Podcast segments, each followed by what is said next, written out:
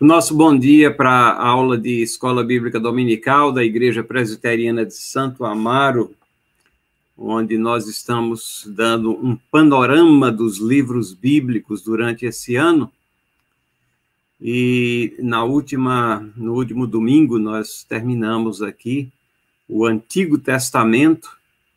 É, temos uma é, apontamento por, por, alguns membros da igreja, um lembrete né, de que Miqueias ficou fora das exposições dominicais, mas esse livro está sendo a exposição dele, ou a exposição da sua introdução, tá, está sendo gravada e vai fazer parte da nossa coleção no YouTube dessas exposições.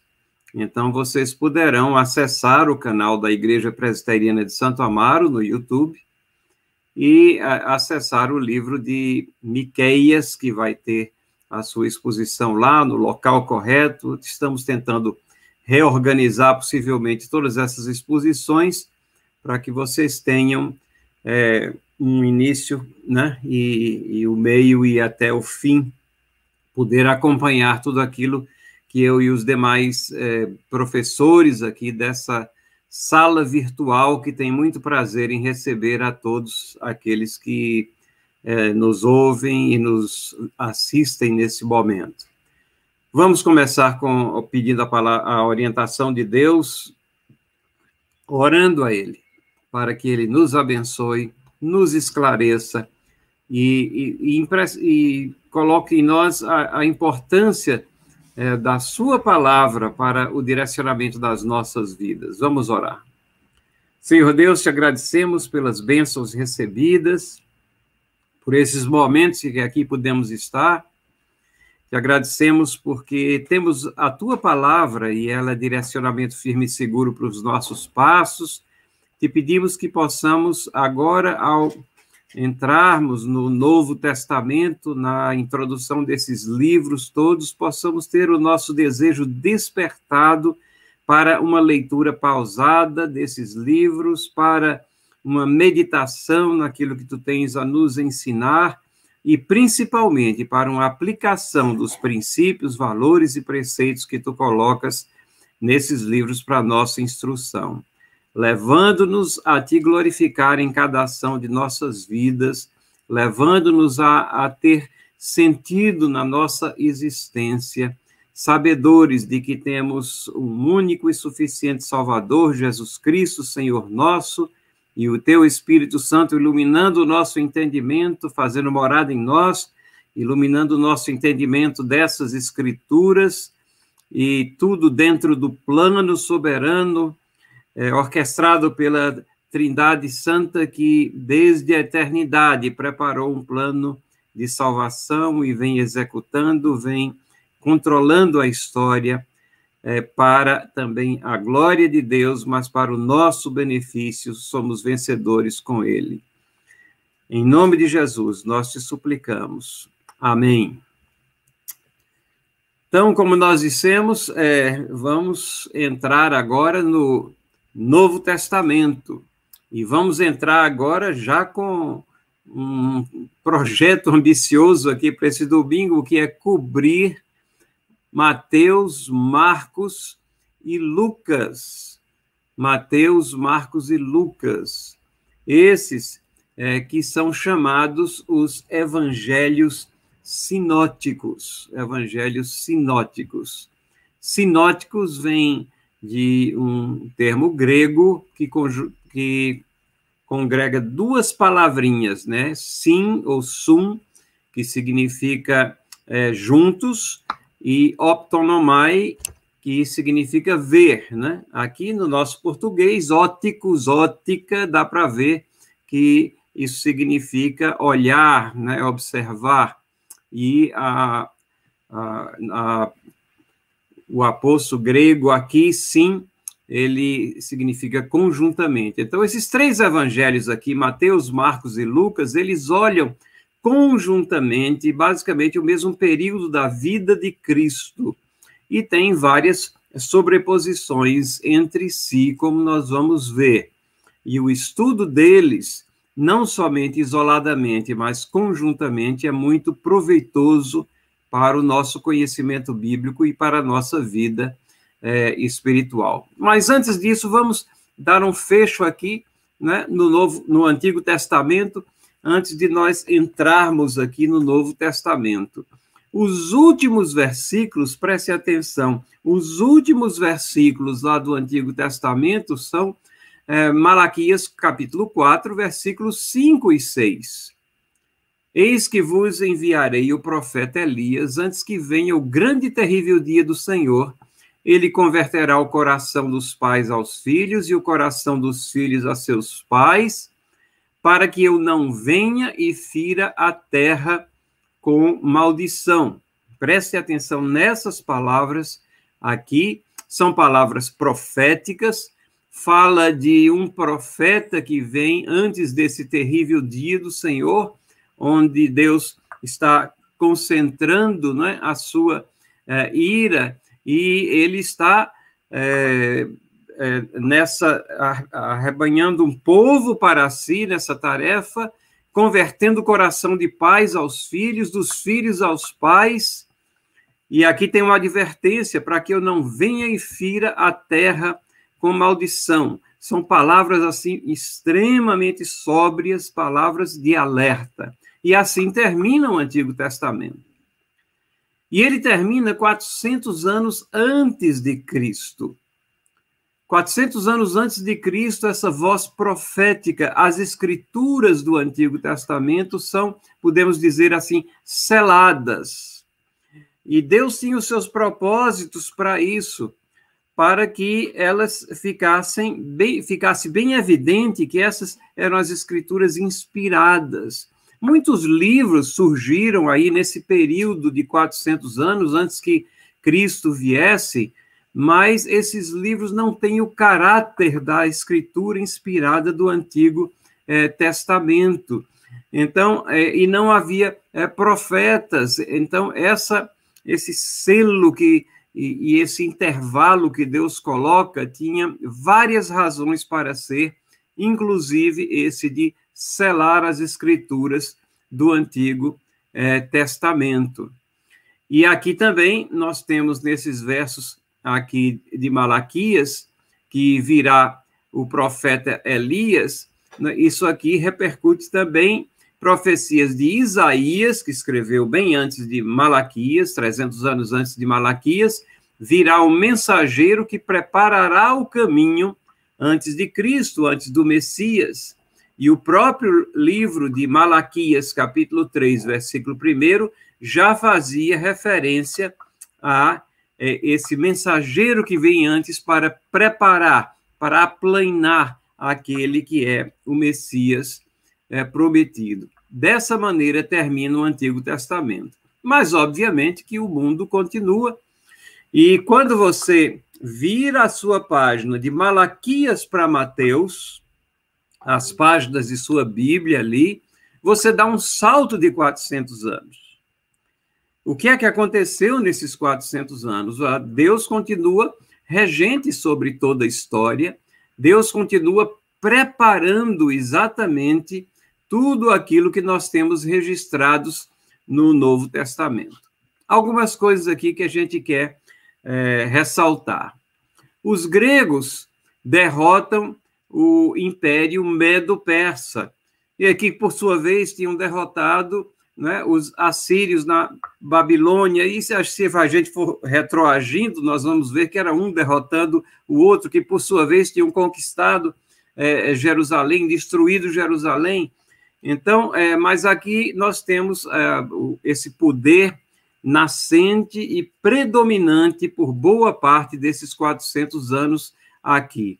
É nesse período que temos a vida e vinda de Alexandre o Grande, em torno de 330 antes de Cristo, e a disseminação da língua grega e da cultura grega. Os gregos, eles é, tinham essa peculiaridade de onde eles é, conquistavam, eles faziam impor a sua cultura e a sua língua, de tal maneira que a língua grega, a cultura era dominante. Depois eles é, é, se dividiram mais ou menos entre os Ptolomeus e os Seleucidas. Os Ptolomeus tomaram conta ali da parte do Egito e os Seleucidas mais ou menos da área da Assíria. Os Ptolomeus eram mais benevolentes, trataram melhor Israel, mas os Seleucidas eram bem cruéis, não somente contra o povo é, judeu ali, remanescente, mas é, contra outras nações também. Mas o resultado aqui dessa cultura grega, dessa língua grega, é que na região do Mediterrâneo é, havia apenas uma única linguagem bem conhecida, a linguagem de transações comerciais, de cartas, de documentos. E isso predominou por cerca de 900 anos. Isso adentra os conquistadores que vieram depois.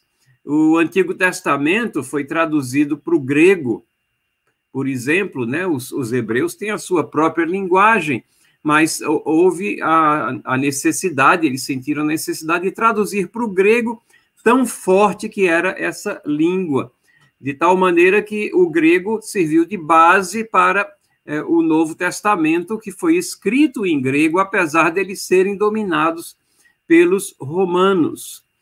Ah, aqui está o Império de Alexandre o Grande, né? Ele está é, colocado com nomes atuais em alguns pontos para que a gente possa ter uma ideia. Vocês veem que é, nessa parte mais escura ele vai desde a Turquia, passa pelo Iraque, Irã, Afeganistão, né, que é uma região que está na crista da onda, Paquistão, esses são nomes atuais aqui dessas áreas. A Arábia Saudita mais abaixo está fora, mas o Egito ficava dentro também desse domínio aqui dos é, gregos. O Império de Alexandre o Grande, em 323, se estendia por toda essa é, região aqui. E aqui tem a, uma página né, da Septuaginta, primeira página do livro de Josué em grego, da Septuaginta. É essa tradução para o grego que o Antigo Testamento teve, é, mais ou menos em torno de 280 a.C chamada de Septuaginta, porque há uma tradição de que foram 70 é, eruditos que se dedicaram a esse trabalho de tradução isoladamente, depois é, se juntaram, e tem toda uma história por trás, vocês podem pesquisar também sobre isso. E aí chegam os romanos. Né? Os romanos chegam depois dos gregos. Os romanos chegam relativamente perto da vinda de Cristo, 30, 34 antes de Cristo, é a data mais ou menos que é colocada aí para os romanos. Antes disso, temos um, um grupo de judeus, é, os macabeus, que se revoltaram contra é, os Seleucidas e, e, que estiveram ali na regência, dando as cartas ali na Palestina, mas depois é, vem os romanos conquistando não somente ali a Palestina, mas várias outras nações, e esse Império Romano ele teve continuidade até 475 depois de Cristo. Então ele durou 500 anos, né? 500 anos é o Império Romano e durante os primeiros 200 anos, é, é, aquele período onde normalmente nós chamamos de Pax Romana, onde existia uma paz relativa. Obviamente que no mundo que é, é submerso em pecado, no mundo tenebroso, você nunca tem paz total. Mas você tinha o direito romano, que, que tinha cortes, cortes de apelo, você tinha um sistema legal você tinha vias de comércio, você tem uma série de coisas que os romanos fizeram que contribuíram para a disseminação do evangelho. A ausência de barreiras, né, facilidade de locomoção, e, ao mesmo tempo, como os judeus estavam espalhados nessas alturas em praticamente todas as cidades, você tinha diversas sinagogas nas cidades do Império Romano onde Deus era adorado. E é, nessas sinagogas, nós lembramos por nossa leitura, né, lá no livro de Atos, é onde Paulo ia em primeiro lugar para começar a sua exposição de que aquele profetizado no Antigo Testamento era Jesus Cristo que é, veio. E as escrituras do Antigo Testamento estavam disponíveis em grego nas sinagogas. Sabemos que naquela época eram rolos, né, é, pergaminhos, mas não eram, não tínhamos livros impressos. Os livros não eram assim na casa de cada um, cada um tinha uma Bíblia. Isso é uma bênção que nós temos hoje. Mas naquela época, pelo menos havia um lugar onde os judeus sabiam que a, as escrituras estavam lá, e esse era o grande ponto de contato para solidificação da igreja neotestamentária. Essa pax romana, ou a paz romana, fez com que os romanos é, construíssem né, diversos é, monumentos e é, fizessem valer a paz por um exército que era relativamente pequeno, contrário, contrário aos impérios anteriores, que primavam pela quantidade, o, o exército romano primava pelo adestramento do exército em pequenas divisões, mas eles, eles eram muito eficazes nos ataques e nas ações de defesa também, nas conquistas, e na construção de monumentos, de estradas e tudo mais. Para termos uma ideia, dê uma olhada aqui.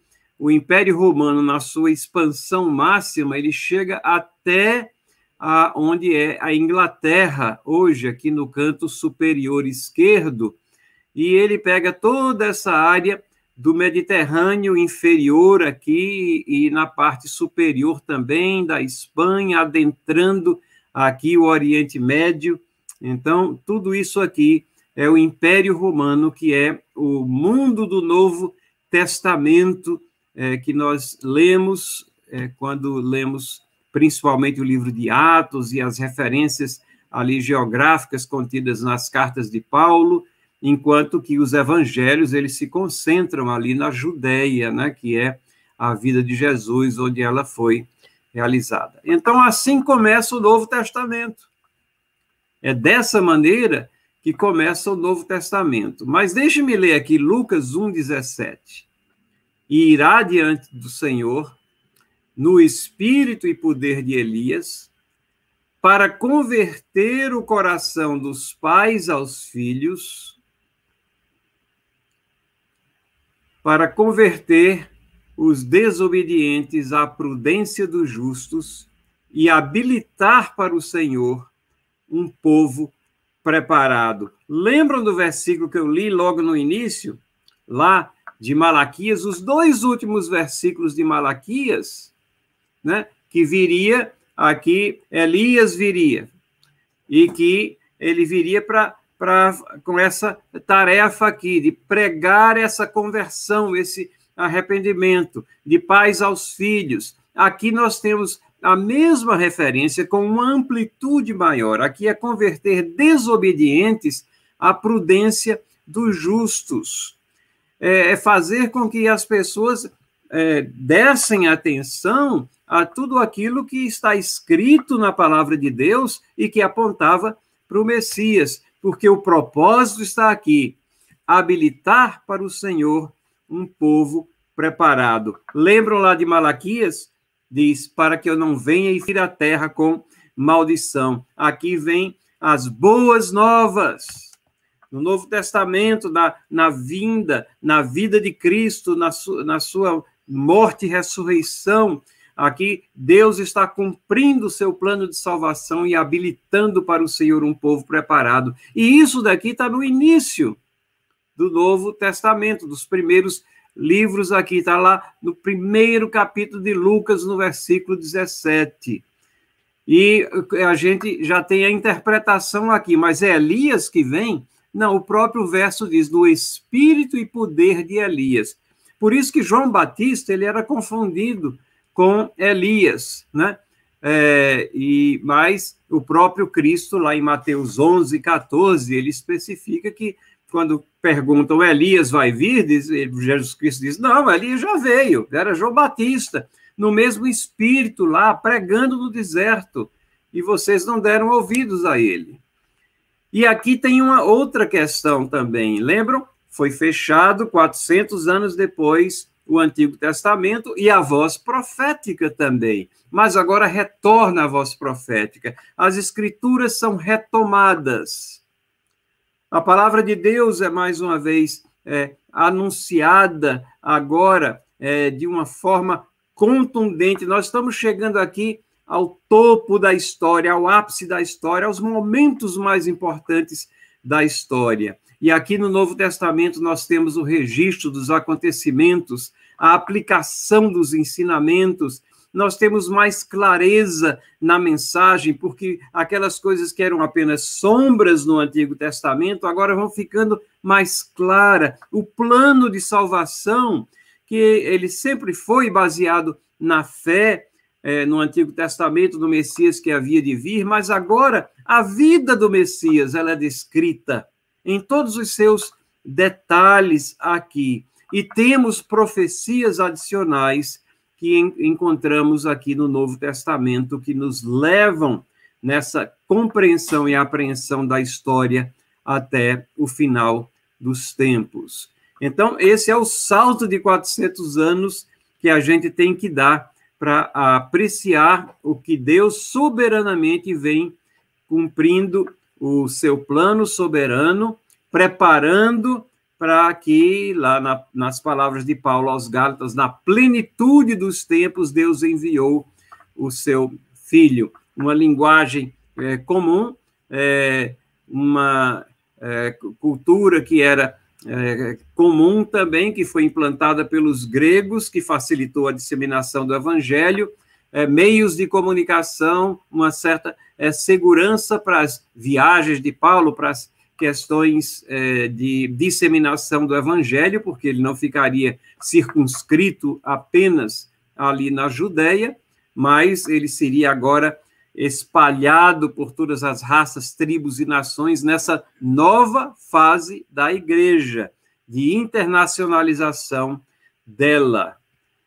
Aqui nós temos é, uma pintura né, bem antiga, de 1500 a 1600 aqui, é, por um pintor é, belga, né, e ele tem os quatro evangelistas aqui. Obviamente que isso é fruto da imaginação do autor, provavelmente nunca os quatro se reuniram para debater alguma coisa dessa maneira, mas o Espírito Santo soberanamente direcionava, inspirava cada um deles para registrar os fatos como eles ocorreram. Mateus, Marcos, Lucas e João, provavelmente o mais jovem aqui, vestido é, com esse lençol branco aqui, é Marcos, é, entre os demais que têm uma idade mais avançada.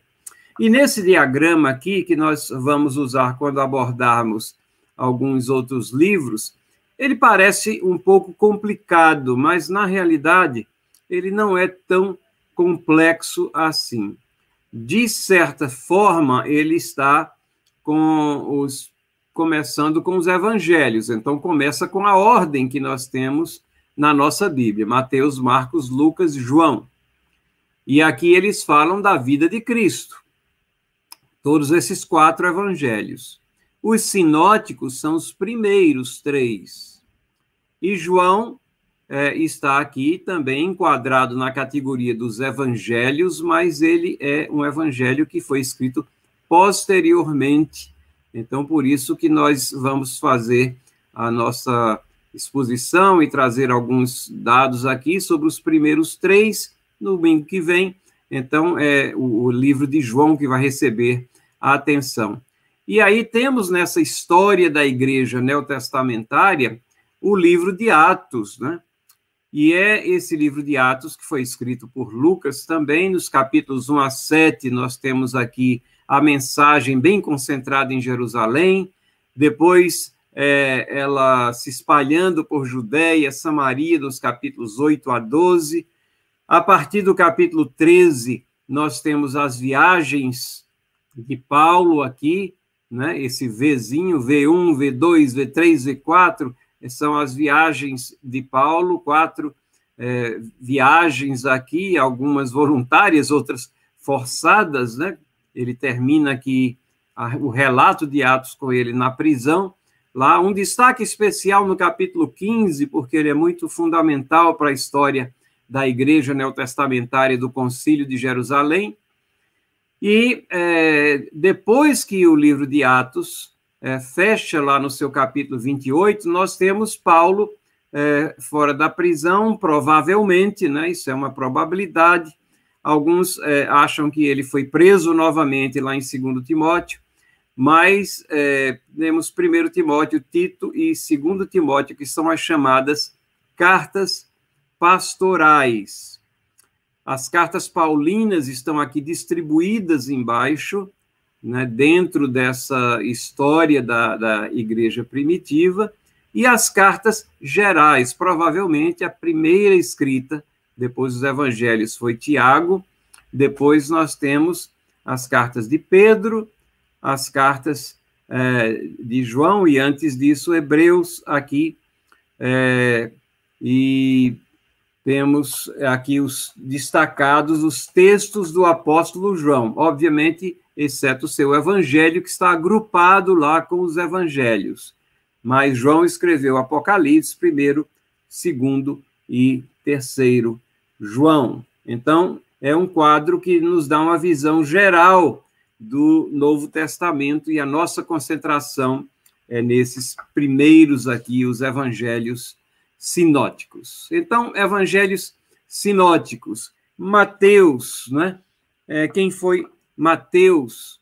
Mateus foi um um, um publicano, esse é um nome é, bíblico e da ocasião, da época, que nós poderíamos é, pensar como sendo um fiscal de, da Receita Federal, né? ou um fiscal da Fazenda Estadual, mas ele era um fiscal, e como tal, era uma categoria que não, não se gostava muito dela, dessa categoria, as pessoas não gostavam, principalmente porque os impostos iam para um poder que era considerado invasor, que eram os romanos, e porque havia inúmeros relatos de que os fiscais enriqueciam ilicitamente separavam muito para si daquilo que arrecadavam. Então, todas essas histórias faziam com que fosse uma categoria, mas é exatamente um desses que Jesus chama, porque Mateus aqui também chamado de Levi,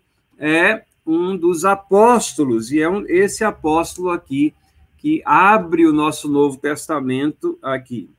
Mateus apresenta Cristo é, rei, apresenta a regência de rei. E ele escreveu o seu evangelho é, para os judeus, Obviamente que eh, leitores diversos, como nós aqui, aproveitamos tudo aquilo que ele escreveu. Eu estou me referindo aos leitores primários. Por que é que nós sabemos disso? Pela, é, pela intensidade com que ele faz relacionamento do que ele escreve com as profecias sobre Jesus Cristo.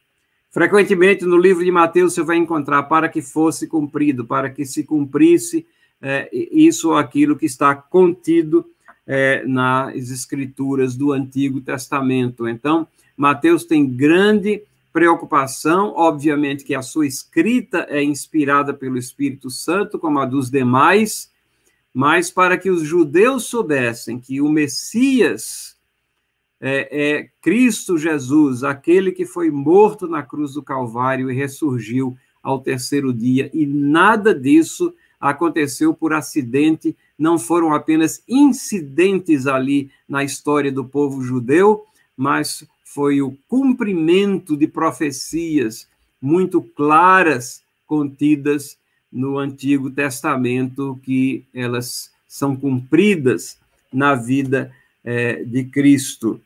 É, Marcos é o segundo livro que nós temos na nossa Bíblia, como sinótico aqui, e Marcos apresenta o Cristo servo.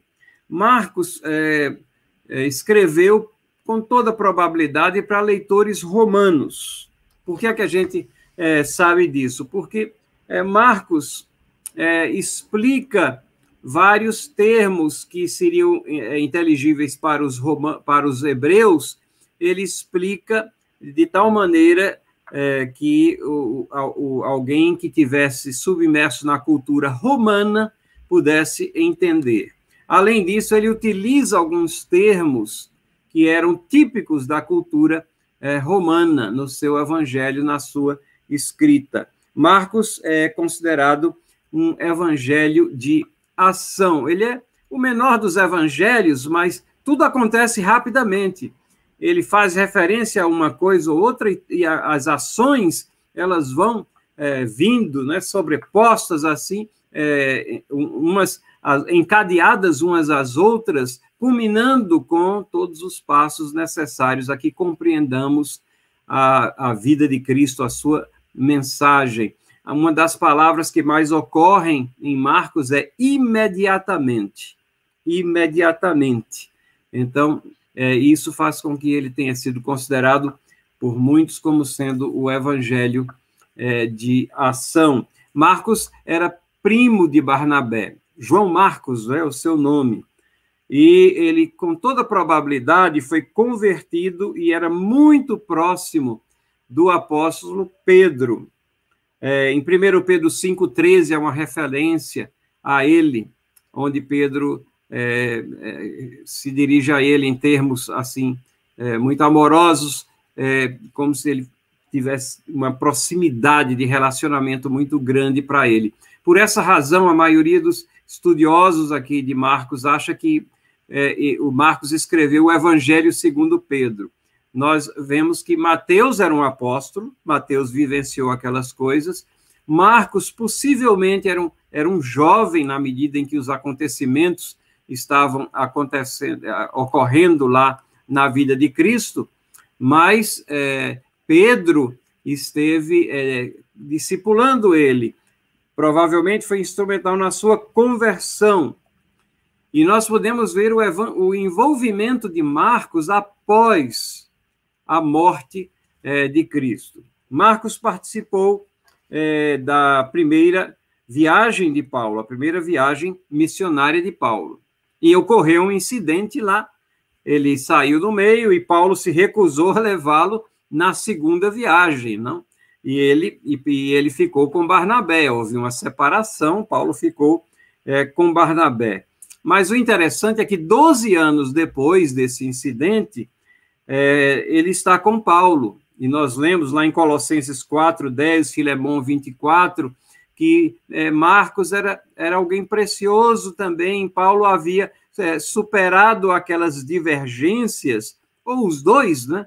E estavam reconciliados agora né, ao redor da cruz de Cristo. E Marcos era importantíssimo também para o ministério é, de, de Paulo.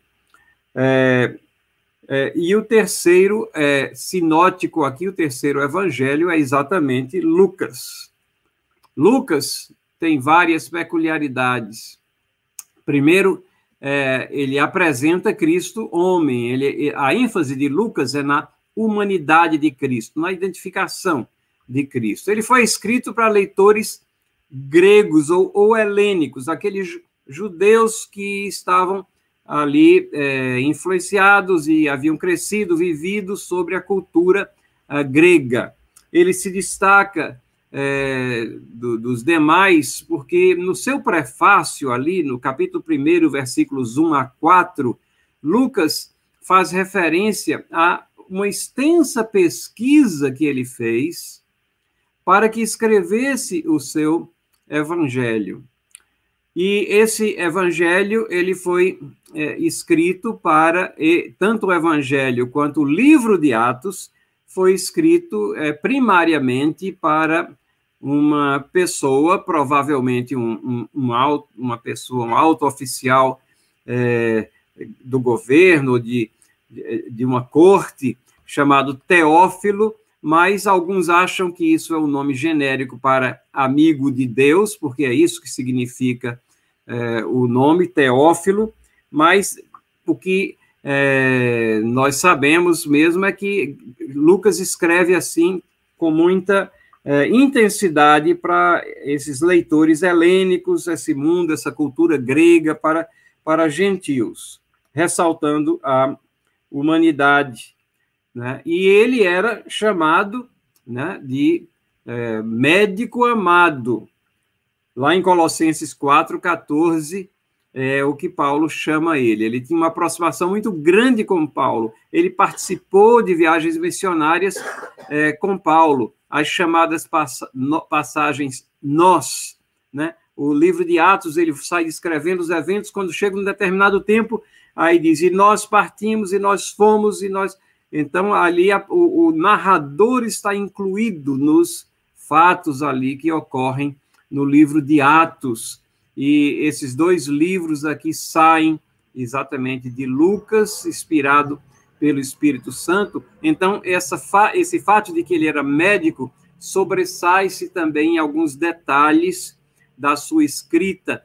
Quando ele descreve, é, por exemplo, que é, a sogra de Pedro estava doente, um fato que é descrito em outros evangelhos, ela estava com febre, mas não era somente uma febre, mas era uma grande febre, ele qualifica a febre dela, e outras coisas assim que mostram o caráter é, meticuloso e o interesse dele por essas questões relacionadas à saúde. Então, esses são os evangelhos sinóticos aqui.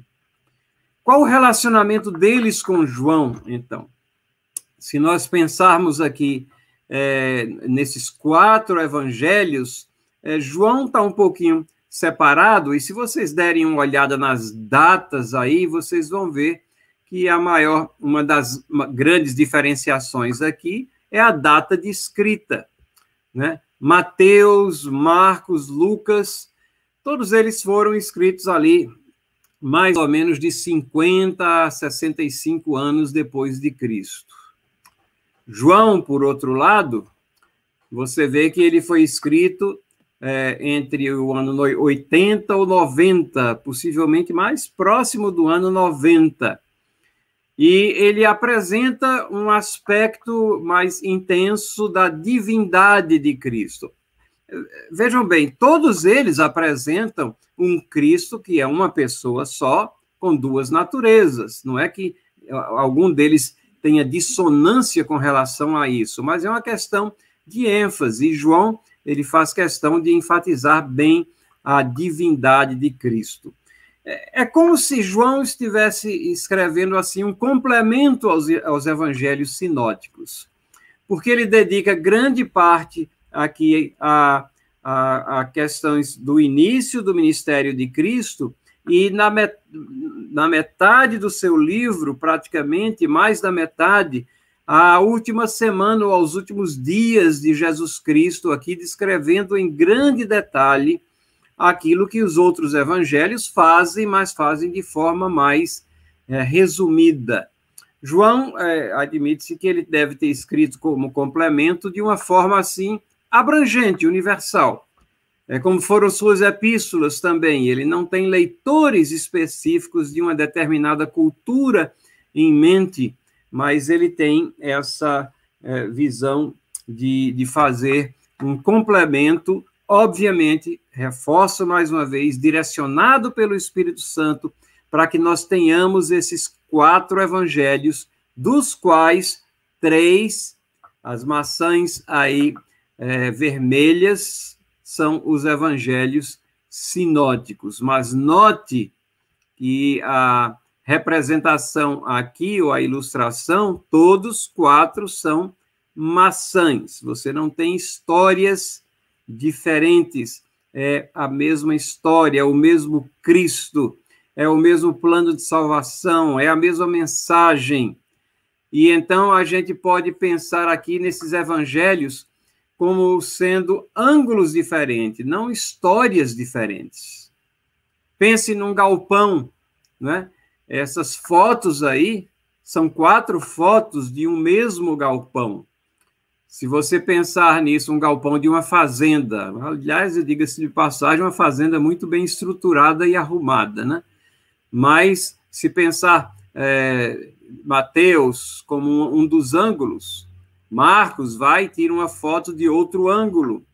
Lucas apresenta um outro ângulo também, e João apresenta um outro ângulo, de tal maneira que você, cada vez que você lê esses evangelhos, você tem algo mais que vai enriquecer o seu conhecimento sobre a vida de Cristo e sobre é, como foram aqueles dias lá.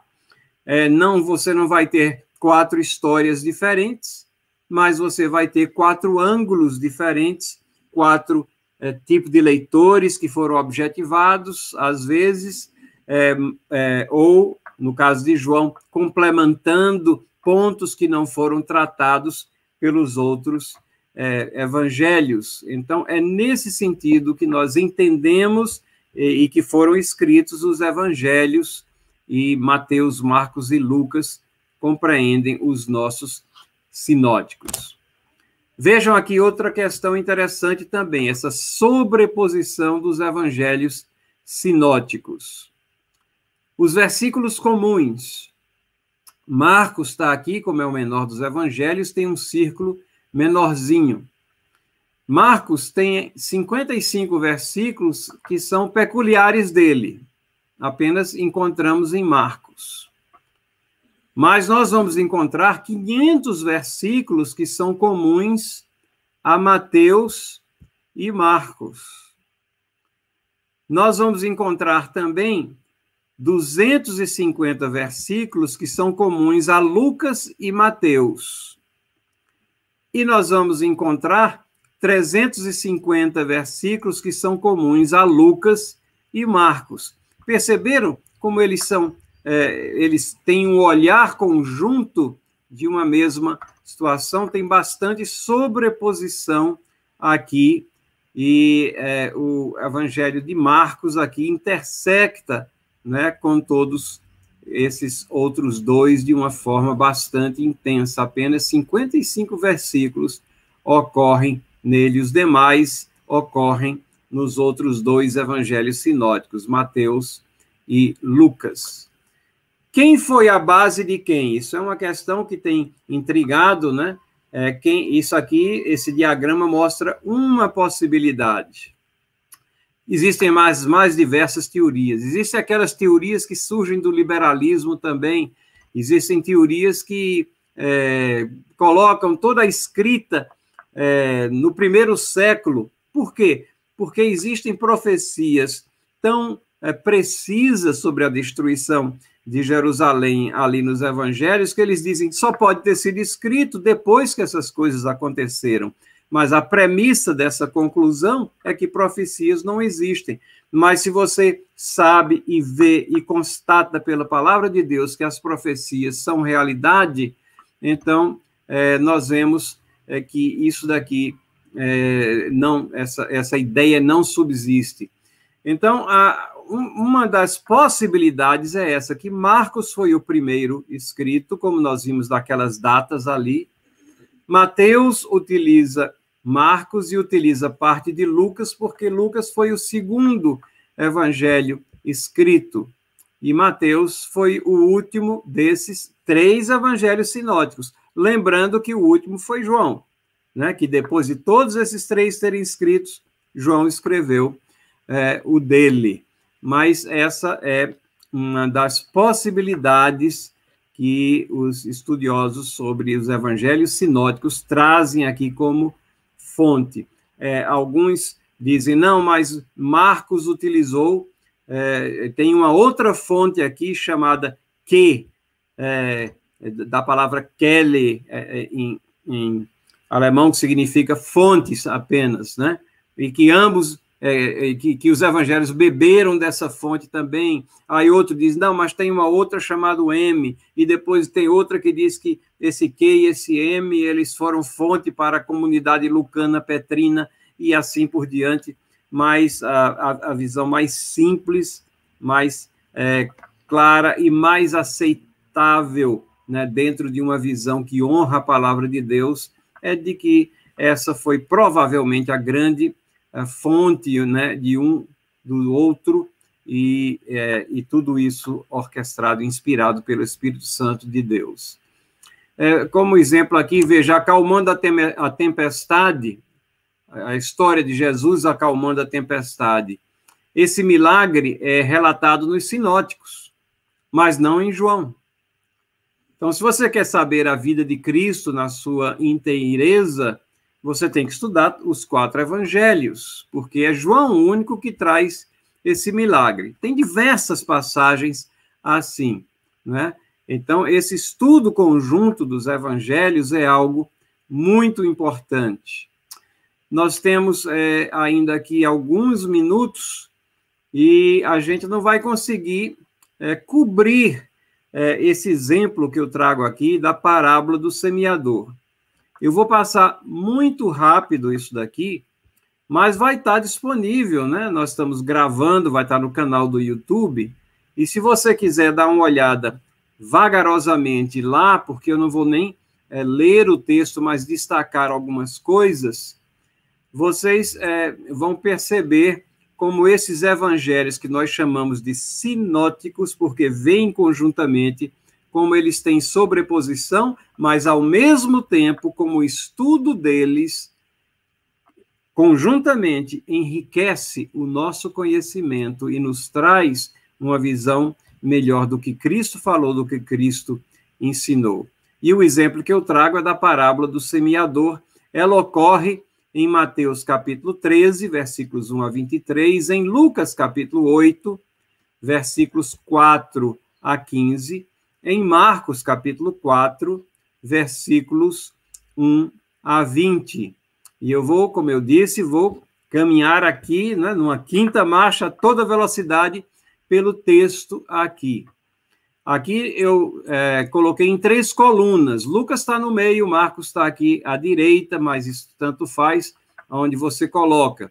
Mas notem, é, há um paralelo. Naquele mesmo dia, saindo Jesus de casa, sentou-se à beira-mar é, Marcos adiciona a ensinar à beira-mar.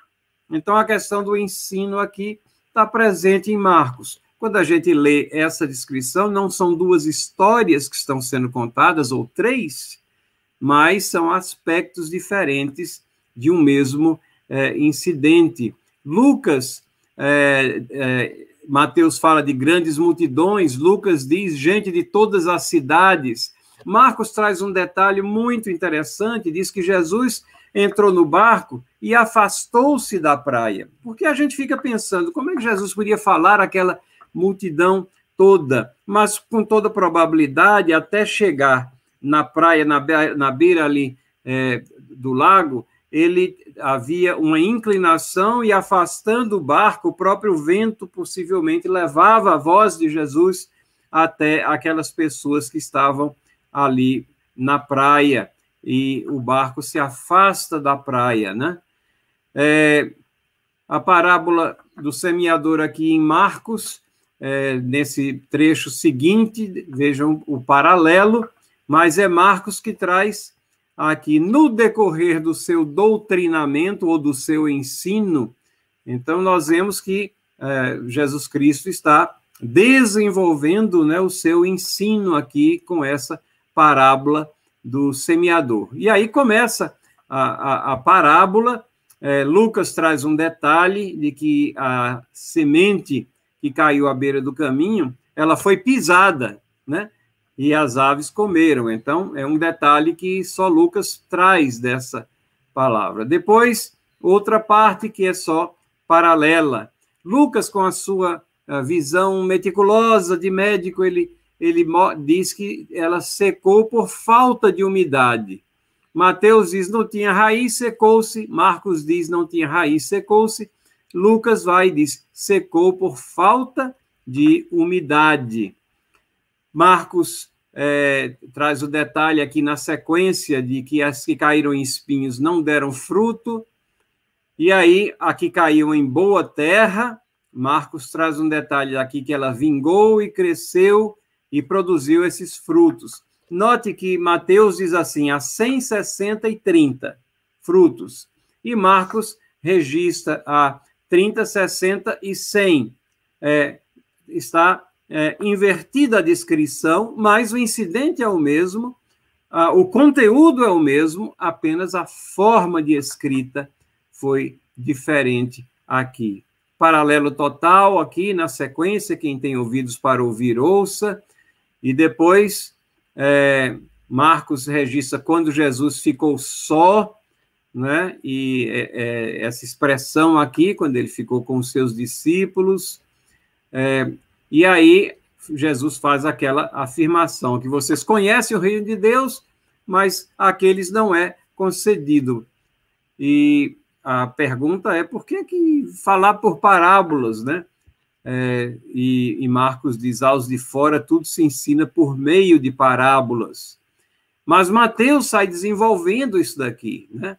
Ao que tem se lhe dará, é, ao que não tem, até o que tem será tirado, por isso falo por meio de parábolas. É, e aí Lucas é, entra aqui para que vendo não vejam e ouvindo não entendam. E Marcos traz assim com maior contundência para que não venham a converter-se e haja perdão entre eles. Vocês estão espantados aí? Vocês estão me ouvindo hoje com essa colocação? Os discípulos também estavam espantados. É, e Mateus continua aqui mostrando, mas não se espantem, não, tá tudo está, está aqui na é, profecia de Isaías: ouvirei com os ouvidos e de, de nenhum modo entendereis, vereis com os olhos, de nenhum modo percebereis. Percebem como Mateus é, está aqui focado né, na profecia e no seu cumprimento, né, e ele continua aqui, é, e Mateus ainda traz essa questão de que muitos profetas e justos desejaram ver o que veres e não viram, e ouvir o que ouvis e não ouviram. Jesus está dizendo: vocês estão aqui no topo da história, estão sendo privilegiados por ter o mestre dos mestres aqui ensinando e cumprindo o plano de salvação. Quantos não desejaram estar no lugar de vocês aqui nesses dias? E a parábola do semeador ela é muito interessante, porque ela é uma daquelas parábolas que é, o próprio Jesus dá a explicação. Nem todas as parábolas a explicação vem é, de Jesus, mas nessa daqui ela dá, ele dá a, a explicação. E ele diz: atendei, pois, a parábola. Esse é o sentido da parábola. E em Marcos ele coloca isso como é, uma pergunta não entendeis a parábola, como é que vocês vão compreender todas as parábolas, né? E ele sai explicando, né? Aqui, é, quem, quem são aqueles que foram é, semeados à beira do caminho, é, quem são é, aqueles que recebem a palavra, mas Satanás tira a palavra semeada neles, né? É, Mateus, Lucas e Marcos aqui os falam dos semeados em solo rochoso. Eles ouvem a palavra e logo recebem com alegria, mas não tendo raiz. É, são de pouca duração, chega angústia, perseguição, logo se escandalizam. Lucas diz: se desviam, né? E é, na continuidade da explicação, aqueles que caem em espinhos ouve a palavra, mas os cuidados do mundo, né? Fica com o mundo na cabeça, na, na, na sua prática, e isso vai sufocando, ela fica infrutífera, não chega a amadurecer, Lucas diz. E é, aqueles que foram semeados em boa terra são aqueles que compreendem, esses frutificam, produzem a 100, 60 e 30 por um. Notem aqui o que Lucas coloca: são os que tendo ouvido de bom e reto coração. Quem é que faz bom e reto nosso coração? É o Espírito Santo de Deus é, tocando no nosso coração. Esses retêm a palavra, esses frutificam com perseverança. Marcos é bem semelhante ao registro de Mateus. E aí nós temos, e lógico que não vai dar tempo, como eu disse, a, a gente expor tudo isso, mas vocês podem ver aqui esses cinco pontos aqui, é, façam um congelamento lá no vídeo, né? E meditem neles. Cinco pontos a destacar. A mensagem é a mesma, a mensagem será rejeitada, Né? Toda vez que a gente fala de Cristo, vamos ter essa consciência que a mensagem será rejeitada, não vamos ficar surpresos, não. Mas ter a consciência de que o trabalho é de Deus. E a consciência também que o resultado que se espera da semeadura é o crescimento, mas é um crescimento operado por Deus. E é um crescimento esperar, é, comparável de plantas que crescem, se desenvolvem, têm que ser nutridas, né, precisam do alimento, né? Então, esse é, é, são as peculiaridades dessa palavra, porque Jesus dá a interpretação da parábola. A parábola do joio também, é, e, e, e, do trigo, Jesus dá a interpretação, então a gente não precisa ficar especulando qual é o significado disso, o que é que significa a semente, o semeador, o solo, etc. Mateus traz o registro mais completo, mas Marcos e Lucas trazem detalhes importantes, e nós aprendemos a razão porque ele falava por meio de parábolas. A semente é destinada ao solo certo, ela cumpre profecias e ela reafirma a soberania de Deus na salvação. A própria parábola que ele falou e falou à multidão é uma semeadura. Os discípulos eram solo fértil. A multidão, genericamente falando, era insensível, né? mas haviam ouvido ali a exposição da parte de Cristo Jesus. E depois nós temos a, o desenvolvimento daqueles cinco pontos né? A mensagem transmitida é sempre a mesma, né? É, a mensagem será rejeitada, o trabalho é de Deus, o resultado esperado da semeadura é o crescimento, e o crescimento esperado é comparável de plantas que crescem e se desenvolvem. Não vou ler esses textos aqui, porque é apenas o desenvolvimento desses pontos, nós não temos tempo, né? Já é coisa demais a gente dar introdução a três livros, e aqui é só um exemplo, mas congelem o vídeo lá, deem uma olhada nesses slides, porque aqui está uma lição para nós de um estudo comparativo, né, de algo contido nos evangelhos sinóticos. Terminando aqui Deixe-me só retornar aqui ao slide 4, porque eu passei muito rapidamente, deixar tempinho mais para vocês congelarem se desejarem. E o último ponto, o crescimento esperado é comparável de plantas que crescem, se desenvolvem, né? E textos outros, como 1 Coríntios 3, 6, eu plantei, Apolo regou, e é, e concluímos com essa observação. Na harmonia dos evangelhos, olhando o conjunto, nós aprendemos lições como essa da parábola do semeador. Então, é isso que foi possível nós cobrirmos aqui sobre uh, os evangelhos sinóticos, esses três livros importantíssimos que abrem o Novo Testamento. Espero que é, vocês estudem isso, aprofundem e tenham também o seu desejo aguçado de continuarem estudando a palavra de Deus. Esse é o propósito das nossas classes aqui, nesse ano em que nós estamos abordando é, livro por livro, ou um conjunto de livros, como fazemos no livro de hoje. Na próxima semana, no dia 12, teremos então a introdução ao Evangelho de João, pelo reverendo Leandro Lima. Que Deus abençoe a cada um de vocês e que Ele possa nos sustentar através dos nossos passos nesse mundo tenebroso em que vivemos.